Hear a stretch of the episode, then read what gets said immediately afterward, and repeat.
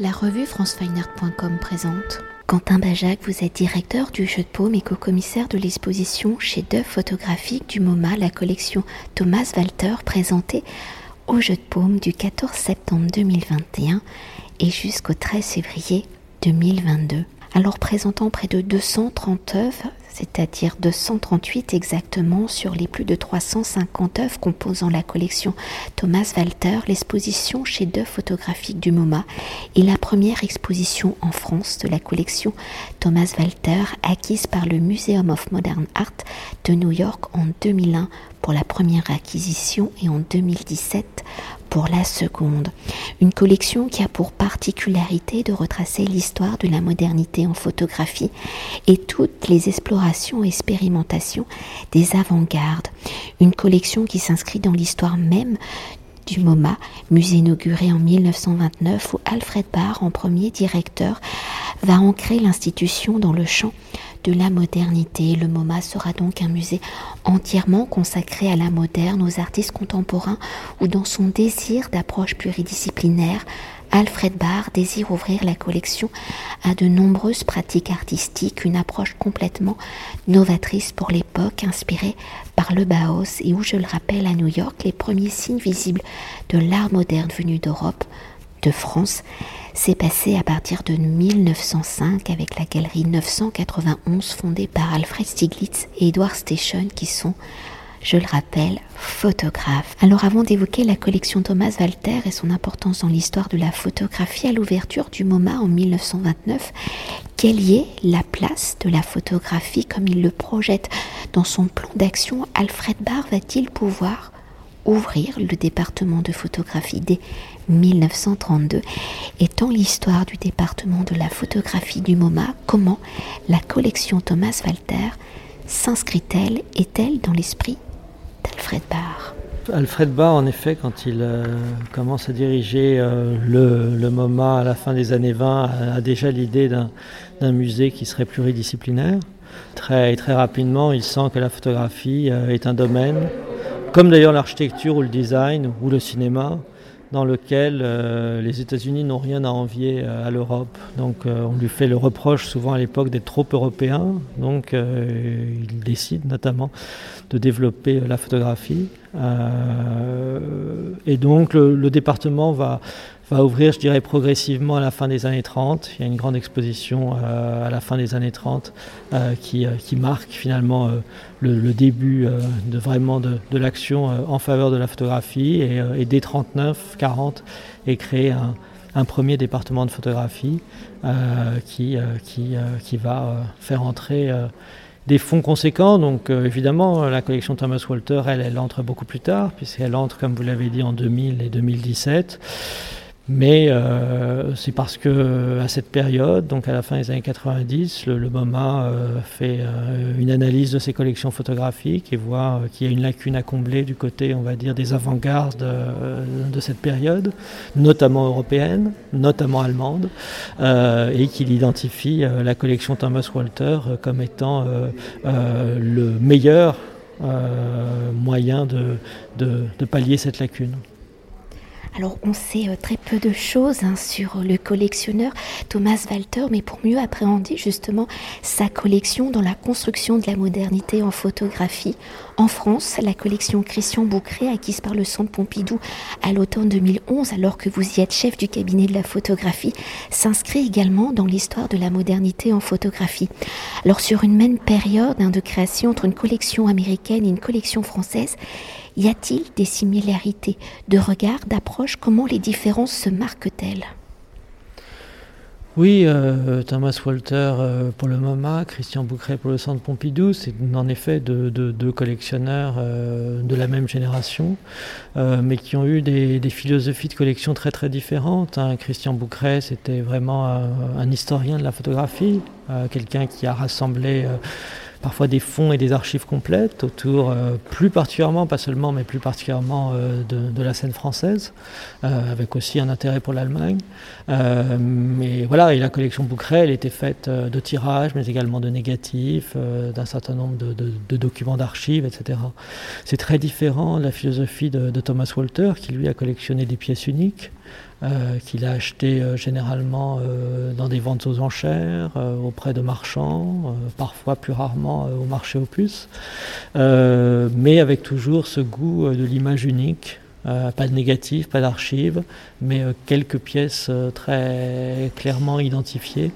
pour, pour représenter tel ou tel courant ou tel ou tel photographe. Et peut-être euh, pour que le public appréhende mieux euh, cette collection, comment vous l'avez articulée? Elle est en plusieurs sections et peut-être s'attarder sur une photographie peut-être emblématique de chacune de ces sections. Alors c'est vrai que nous avons souhaité, euh, avec ma co-commissaire Sarah Meister, avoir une approche plutôt, plutôt thématique au sein de cette tranche chronologique qui, qui est celle des, de l'entre-deux-guerres, des années 1920-1930. Une première section qui s'appelle Voici le nouveau photographe autour de la, de la mobilité euh, induite notamment par euh, les nouveaux appareils maniables qui apparaissent sur le marché dans les années 20, avec cette idée que le photographe est mobile, mais que les sujets eux aussi le sont de plus en plus, de l'avion aux automobiles en passant euh, par, par les athlètes. Et euh, comme image emblématique, euh, je parlerai de la, série réalisée par un photographe de presse allemand qui s'appelle Willy Ruge, euh, qui un jour de 1930, au début des années 1930, se photographie, photographie son saut en parachute. Il s'accroche à un, appareil photographique autour de la taille et il, et il, réalise pendant son saut un certain nombre de, de photographies tout à fait étonnantes et insolites.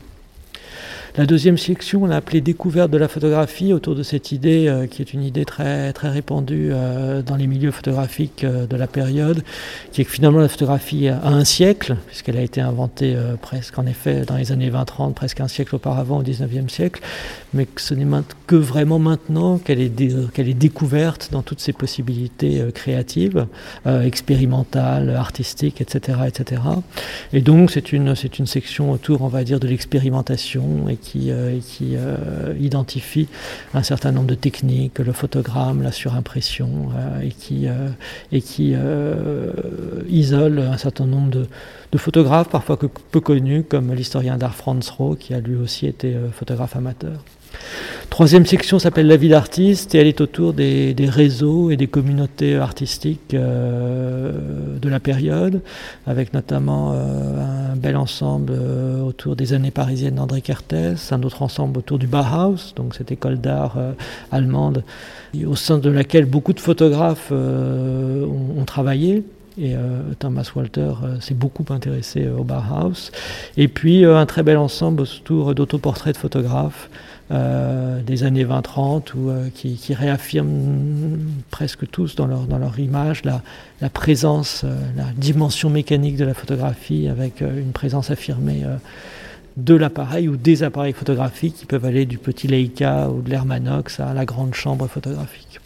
La quatrième section s'appelle Réalisme magique. Donc elle est autour euh, euh, du, corps humain et de la façon dont, ce corps humain est envisagé dans une, dimension, on va dire, un peu surréalisante ou déréalisante euh, dans ces années 20 et 30. Donc c'est une section qui essaie de, jeter un pont entre le surréalisme parisien et puis des recherches allemandes, notamment de la même période, via le gros plan une section autour du gros plan, via euh, une réflexion autour de, ce qui est animé et ce qui est inanimé, avec la présence euh, des mannequins, euh, des poupées, ou un certain nombre de, jeux photographiques qui permettent de, distordre la, figure humaine. Avec notamment dans, cette, dans cette section une image tout à fait étonnante d'un certain Max Burkhardt, qui a été photographe, typographe à cette période et euh, qui a réalisé un, gros plan euh, de l'œil de sa fille, euh, tout à fait étonnant, qu'il a notamment exposé à l'époque en grand dans une grande exposition des avant-gardes en 1930. Autre section sur la ville, donc avec euh, la ville qui est évidemment le terrain de jeu par excellence des photographes à cette période, une période qui est celle d'une accélération sans précédent de, l'expansion urbaine, et euh, la ville avec, euh, ses gratte-ciel, avec ses ponts transbordeurs, avec ses possibilités de transparence liées au jeu des vitrines autorise toutes sortes de plongées, de contre-plongées, d'instantanés de la ville, donc Berlin, Moscou, Paris, New York, qui sont rassemblés dans cette section. Et enfin, une dernière section qui s'appelle Haute Fidélité, où on a rassemblé un style de photographie, je dirais, plus posé, à la chambre, hein, une photographie de précision technique et d'une certaine science du temps. On n'est pas du tout dans une esthétique de l'instantané, mais dans une esthétique vraiment euh, d'une photographie euh, euh, posée, avec d'un côté ce qu'on appelle la straight photographie, la photographie pure allemande, avec des gens comme Alfred Stieglitz, Paul Strand, Edward Weston, et puis d'un autre côté la nouvelle objectivité allemande, avec des gens comme Karl Blossfeld, donc, une, photographie de la perfection technique et d'une science du, du temps qui passe. Et peut-être juste une dernière chose hein, pour conclure notre entretien. Vous avez évoqué l'intérêt de Thomas Walter pour la photographie allemande, vous avez évoqué le Bauhaus. Est-ce qu'on peut dire un petit mot sur cette scénographie qui est très moderne et qui s'inscrit pleinement dans cette période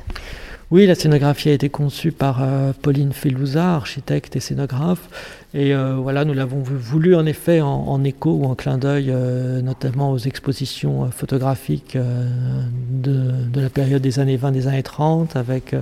avec des cimaises ajourées, euh, avec des couleurs très vives euh, qui évoquent euh, les tableaux de Mondrian ou d'autres ou d'autres abstraits de la période, et qui permettent surtout des jeux, des jeux de montage, des jeux de perspective, des jeux de, de diagonale et aussi une certaine orthogonalité qui en effet rappelle, rappelle l'esprit moderne de cette période. Merci beaucoup. Cet entretien a été réalisé par franceweiner.com.